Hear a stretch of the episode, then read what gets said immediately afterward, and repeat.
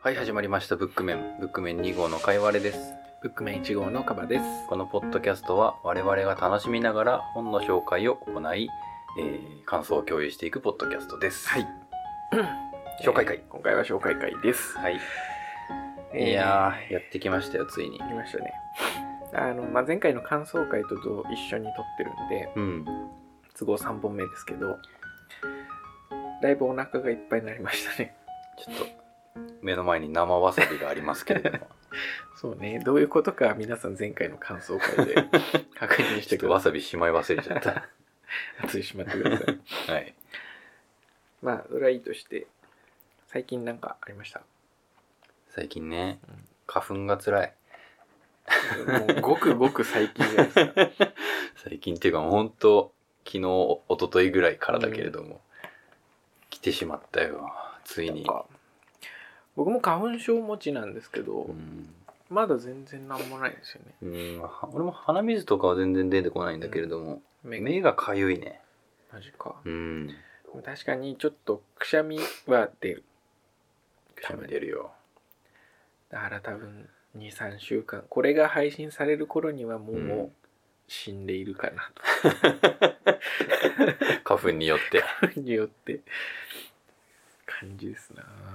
花粉症ね。ね例年パワーが上がってるんでしょ、花粉え。そう例年2倍3倍6倍 と倍されてってるから絶対嘘でしょ。だって 2011年の1万倍とかなわけでしょ、今年は。そうだね無理で すよ生きていけないもん視界が花粉で霞んじゃいますうんだからね最近なんかあったかな我々ほらうんピアノ習いに行ったじゃないですか ピアノ教えてもらったそうちょっと僕の知り合いうんにピアノがうまいぞっていう人がいてそうで、まあ、その人に我々あの「ドラゴンクエスト」のメインテーマを右手と左手ずつ教わる俺が右手を引い て、かばちゃんが左手を引くっていう。で最後に2人で合わせて連弾するっていう、 あれ楽しかったあれな面白いよね、うん。まずあのご存知の方もいるとは思うんですけど、うん音楽スタジオの貸し出しっていうのがあって、うん。あのカラオケボックスみたいな感じでですね、うん。グランドピアノとかあとはもっとちっちゃいねうんピアノとかが置いてある部屋をアップライトっていうちっちゃはいはピアノがあるんですけど、そういうピアノが置いてある防音の部屋一部屋を、まあ、カラオケみたいな感じで1時間とか2時間とか借りてでご自由に弾いてくださいみたいな。いや俺初めてああいうとこ行ったわ。びっくりするよね。うん。もう何回か遊ばせてもらってるけど、あんな感じなんだね。面白いねねあ楽器をやってないからさうん。ちっちゃい頃はピアノを習ってたはずなんですけど、うん。まあもうゼロですしほんとゼロ。でも結構運指はちゃんとしてたじゃないですか本当に。僕ボロボロでしたよそうなんだ。 3番でどれを抑えるんですかみたいな 感じでしたけどね楽譜が1ミリも読めないね。ああ楽譜は結構読める本当に。すごいねあの。等音記号だけねあーただ今回左手だったんで、うん平音記号を読むのうんにこう何個ずらしておけばいいんだ ろう苦戦がありましたけどうん。うん、また行きたいね、あれは。うん、ちょっと都合ついたらうん。あの人もねそこそこ忙しい人なんで、みたいだね。まあ行ければ行きましょううん。あただ我々の演奏がこのポッドキャストに乗ることは多分ないので あのその辺はねやってんだなぐらい次回はあれだね。あの、ブックメンのオープニングそとうエンディンねグ。オープニングテーマをちょっと譜面起こししても らって弾いてみるかなうとん。いう感じですが、はい。まあそんな感じかなやりますか。はいじゃあ感想に移りますはい、はいじゃあまず1号の紹介作ですが、うんえっとですね実はいろいろ川原さんと話す中ではいはい。今回漫画かなとかおう。いろいろ言ってたんですけど、うん。結局小説になりまして結局。はい。えー今回紹介するのはですね、うん。久岡望著、うん。イサナ16号。イサナ16号。はい。言葉の源っていう字に、クジラと書いえて、イー、サナイサナ。 16号。ほおうえーこれどういう話かというとですね、うん。うーんと、あちょっと難しいんですけど、初めて聞い たな。えっ、と、砂漠の世界はいのは話、まあ、ファンタジーみたいなもんだと思ってください。い。うん。で、そこにいる人々は、えーまあ、その砂漠の中に町を作ったりして住んでるんですけど、ん。えーその世界というのがですね、実はイサナと呼ばれる、まあ、巨大な神みたいなやつによってうん。世界が作られたと言われている世界で、へえ。実際にその世界の中にはですね、うん。そのイサナたちの巨大な死骸みたいなのが埋まってると言われてます。あ、イサナっていうのは複数いるのあ、そうです。ああ、そうなんだ。であ、で16号そかう。全部で15体いるんですよ。へえ。で、その15体がそれぞれ埋まっていて、うん。で、なんでその埋まってるのを知ってるかっていうと、うんそのイサナたちの死骸からうんなんかすげえエネルギー物質みたいなのが出ていて、うん。それを人々は採掘してそへーのエネルギーからさまざまなこうなんですかエネルギーを取り出すことによってうん。暮らしを成しているっていう世界なんですね。はいはい。えーで主人公となるのはシャチと呼ばれる少年でこのシャチはですねそれ人間ですかあ人間です人間 人間です。でこの主人公シャチくんは、うんあのイサナの意外を取り出す仕事をしているうん。でそれを加工紙に渡すことで、うん加工紙がそこから、えー生成していくっていう、はいはいはいまあ、化石燃料みたいな扱いだと思ってください、うん。超万能化石燃料うみたいな、ん。でこの骨積みと呼ばれるうん。キャラバンで働いているシャチくんが、うん。えーまあ、とある事件に巻き込まれながら、うん。えー仲間を増やしてうん。その世界の真相に近づいていくというなるほど。小説ですね冒険小説みたいな感じでなかなか王道感を感じますね。ですよねうん。あのまあライトノベルみたいな書き味でもあってですねうん結構軽めに読めんじゃないかなと思うんですが、えーまあ、この小説すごいところは、うん結構いろんな設定が中に詰まっていてうん。謎が謎を呼ぶみたいなところもあるんですけど、うん。ちゃんと一冊で完結しているっていうのがすごいところでそれは大事なこと ですよ。本当に大事なことですよ、それは。す。 そうなんですよねやっぱブック面で紹介するにあたってあんまりねシリーズものであの15巻まで読めば面白いですみたいなのは紹介しづらいので。うん。ね、今回割と最近出たんですけどすごく本が、本自体が新しいね。そうですこの間買いました この間買って読んだんで第1版初版がうん。 2019年の1月20日に印刷とかな んでクソ最近じゃん。 ちょうど一月ぐらいです、ねええはいえーまあ、早川文庫というところでうん。あハーモニーとかの。あそうそうそううそう、ん。でまあこの人が多分ラノベ書いてる作者なのでうん。我々と同い年ぐらいの人ですけどあそうなんだだから多分ラノベ寄りの作りになってんじゃないかなと思います書き味はそんなになんかそのうーんといわゆるライトノベルみたいな軽すぎる書き味ではないんですけど、うん。でもまあなんかすごく読みやすい作りにはなっています面白いんだ。面白いですねやっぱその非常に王道であるっていうことと、うんあと僕個人の話なんですけど、うんファンタジーとか、うん砂漠とかっていうのがすごい好きなのといや、いいですよね。クジラっていうモチーフが僕結構好きなんですよ前言ってたね。いや、放送外 だけれどなも。んかで言ってましたうね、ん、なんかクジラ好きって言われて もねってあそうなんだなっんて、なんていうかまあ普通海にいるんですけど、うん、あいつら哺乳類じゃないですかはいはいクソでかいじゃないですか、うんっていうのがなんていうのかな例えば今我々がいる世界に竜がいたら、うんおーってなるじゃんうん見てーってなるじゃんはいはい僕の中でクジラ割とそのポジションに近いなんですよるほどうね、ん、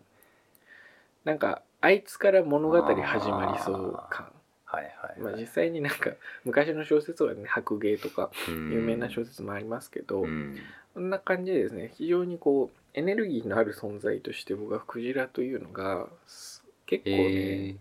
すげえなと思っていたところうん、まさに砂漠クジラ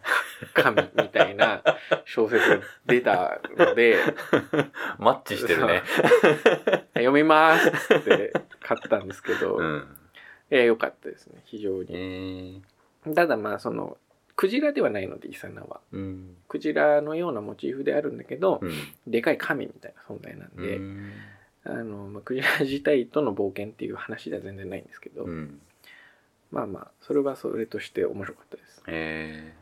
で、まあ、やっぱ砂漠で暮らすにあたって、砂漠での移動手段ー、がうん船だったりするんですね。うんとか、そういう良さもあって、なるほど。最初はね、絵的に面白いと思います。その、文から想像される情景。うん。っていうのが面白いと思うし物語が進むにつれて徐々にその世界の成り立ちとかうん。イサナってそもそも何なのみたいうん。なとことかに迫っていくところがまた面白いです、なるほど。そうか、クジラ好きなんだよね。うんまあそんなめっちゃ好きではな いけどなんていうのモチーフとしてね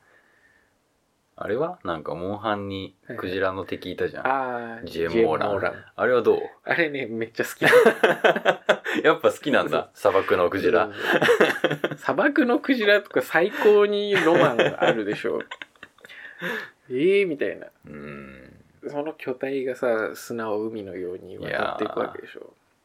はあめっちゃときめくみたいなあれはゼルダの伝説の夢見る島の。ク夢ジラ島のクジラもうん好きだけど今度スイッチで リメイクするらしいけ出ど。るんもうでもその記憶がさああ、そっか。小学校とかだからうさ、ん、そうだね。うん夢島ね買うかなまずは普通のゼルだからな イサナね。イサナ面白そそうねあのクジラのことをですね勇気の勇に魚と書いてイサナって読むんですけど、う。勇気の勇にう。ん、勇気の勇にあーはいはいはい魚はいって書いて遊魚って書いて、うん。それでイサナって読んだりするんですけどうーん多分この言葉自体はそこから来てるのかなとああ、なるほどね。思いますえでまあ、言葉の「源」っていう字が来ているのは、うんまあ、この世界でそのイサナの遺骸からエネルギー取り出すって言ってたんですけど、うんこの世界におけるエネルギーっていうのが言葉とか音とかっていうのと非常に密接なつながりがあるので、ー、へまえあ、。それを司る巨大な神としてこういう名前になってるのかなと。はいはいはいはい。で一点注意事項としてはうん結構造語が多いです。造語。うんイサナもそうだし、えーイサナのから取り出されるそのエネルギーの元うん。今の世界でいうと、まあ、石炭みたいなものを遺骨とか言って、うん遺骨の「い」はこの言葉の「い」ですなるほどね。とかなんか変な造語がいっぱい出てくるんですけど SF らしいじゃない。 SF っぽい感じもあってね、うんそれだけちょっと人によってはあんまり好きじゃないかもう、ん。まあ、基本的にはそういう少年による冒険談なので、はいはいはい。そんなにこう、ね、前作みたいにタイトルと全然違 って、辛いとかっていうのも、まああんまりないので、うん。割と、なんだろうな、少年受けするかなって感じの本ですうね。んいいですね。はい以上。はい。じゃあ、かいわれが紹介するのは、はい。聖者と死者です。はい。泡坂妻夫の作品ですね。はい。推理小説ですかえーこれはかなり面白い本、面白いっていうのは、仕組みが面白い本で、はいすごく変なギミックが入ってるのね。はい。はい。まず、この小説ははい14個の袋閉じからなっています。えで袋閉じを開けずに読むと、少し幻想的な短編小説ー、うん。になっていて、うん袋閉じを全部開けて読むと、うん長編のミステリーになるんですね。えじゃあ読み方としては、そう袋閉じ部分を一旦読まずに、そうそうそうそう側を読んで、そうまず袋閉じ開けずに全部読んでみて、あこういう小説なんだっていうふうになってで全部袋閉じ開けて読み直す と、と別全く別の物語になってるっていうこれはさすがの青坂すごいよ。うんこう超絶技巧で本当にどっちも違和感なく読めるんで すあかっても違和感なく読める、へ読め読めるし本当にその袋閉じの状態で読んでた部分が開けた状態だと全く雰囲気が違うものになってるのーね、うんそれはすげえなーって ただ物語を保管してあるとかじゃなくて本当全く別の物語になるから、うんこれはすごいですよっていう小説です うんねまあこの作者はそういうなんか遊び心うにん溢れすぎている人なので、うんなるほどねちょっとこれ読んだことないですけど、うんもうすでに袋閉じ開いてるんですよねこれいやそれは開いてない状態開いてないの、うんだからかばちゃんにそれあげるよマジでうん持ってるから 開けたやつあわざわざ買ってくれたんですそかうそうそうあありがじゃとあうごたざいまますたま本屋行ったから、はいうんやったあの前に京極とかかな京極の紹介してた時に、うん京極の本ってうん必ず文章ページに、ま、ページをまたいで文章が続かないっていうはいはいことに気をつけてるっていうのがあったじゃん、うんこれ逆で、うん単語の途中とかで次のページに移るのねはいはいただその状態でも袋閉じ開けても何の違和感もなくつながるっていうふうになってるあーもうのあえてそうして るそうだからこの作家は、うん僕はこの小説は読んだことないんですけど、うんこの作家自体は結構そういう面で有名な人で、うんなんですかねあの解文ってあるじゃないですかうん上から読んではいはもい下から読んでも、それで作品作ったりとかえ全部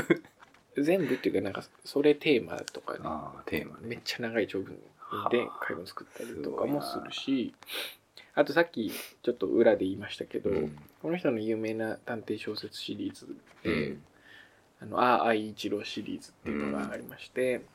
これはあの、探偵一覧を作った時に一番上に来るようにっていう意味で名前を付けられた探偵ですけど、うんまあそういう言葉遊びが非常に好きな人ですようね。ん今だと、あの西尾維新とかがそういうスタイルで有名なんですけど、えあーの、なんか言葉遊びみたいなのが豊富に出てくる。あの人は多分この泡坂妻をフィーチャーの人ですうーね。んチルドレンですね、だから多分。なるほどで、自分で言ってた気がします。なるほど、はいい、この本は絶対に立ち読みできませんやできないよこ れそうだよなこれ黒とじ開けながら読める、うん短編は読めるよこれどうどう開けたらいいの袋とじ ハサミとかかなああここ切る感じ、そうそうそうそうだとかでうんうーん袋とじ本ね実は何個かあるんですけど、うんこんなに細かい袋とじを初めて見あまあした、そうなんだ、もうなんか何年か前にふと本屋でうん目に留まってなんか面白そうだなって 思って買ったんだけれどもなるほどねその軽い気持ちで買ったけどやばい本だったよだいぶ こんなものがっていう 名探偵うんこの名探偵の名が名偵の名なのはなんか意味があるんですかどうだろうなんかちょっとあー長編になると出てくる人なんだけれどもまあちょっとふわふわしてつかみどころのないようなうん人っていう感じかななるほど。いやー、これは完全にネタバレできないやつですね。そうなんだよだからこの新潮文庫の表紙がもう取り扱い注意って書いてありますタグ。 タグが書いてありますからね。消える短編小説入ってますって書いてあるからね消える短編小説。ああ、この袋閉じを開いちゃうとってことね。そう開いちゃうともう短編のところわそけわからなくなっのちゃう記か憶してないといけないからねら。なるほどね。まあ俺は開けるときにこう角を折ってチェックしてたけれ どなるほど。面白い試みだうな、ん、あとこれどうやって製本してるんですかね。ね、どうやってんだろうね気になる。お金かかるのかなやっぱこれかかるんじゃ ないでも値段普通の文庫本値段です よ全ね、然普通だよ大量生産の強みなのか ないやー面白そうですね、うん初版が平成6年なんだだいぶ前の作品だね、うんでも去年一昨年の12月刊行のやつですねこれはうん14版かなすげえ実は「泡坂」シリーズは僕はうん、初なので、あそうなんだ、うん俺もそれしか読んだことはないんだけれ どもちょっと気になってたんで、うん読んでみます。えー、これはもう、まあ、俺は短編と小説あ短編と長編どっちかっていうと短編の方が好きかな、あそうなんだ、うんじゃあ消える前の状態がそ面白いね、ううんこういうチャレンジャブルな本ってやっぱ面白いとかの前にときめきますよね、うんいいよね僕もすげえなんだろう変質的な小説みたいなうのをん買うのが好き、 変質的ななんかこれどう印刷で結構手間かかるでしょうみたいなんそういう本もあるんでねただお話としてはちょっとおすすめしづらい本であるんではいすはいが、いはいずれ紹介すると思いますうんクソでかい本それね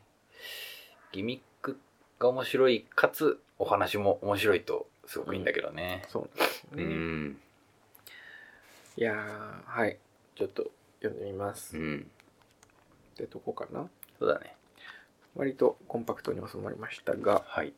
はい紹介会こんなところでうんえーと、ブックメンは、もろもろの皆さんのコメントをいただくためにツイッターやってまして、ツイッターアカウント、ブックメンアンダーバーポッドキャストまで、えー、様々なコメントをお寄せください。はいまた、えーハッシュタグブックメンであったり、えーウェブサイトのメッセージフォーム等から、えーもメッセージ送れますので、うんお気軽にどうぞ。やっぱハッシュタグが気楽か なそうね、うん今一番多いかな、んハッシュタグとか。あと別にハッシュタグつけなくても、ブックメンっていう文字列があれば、検索できるから 我々はエゴサでたどり着きますんで、うんまあ何かしらで伝えていただければなと思います。はいというところで、うんえー今回紹介会、イサナ16号と、はいえー聖夜と死者、メンタンでヨギガンジーの投資術はいの紹介でした。はいさようなら。さよなら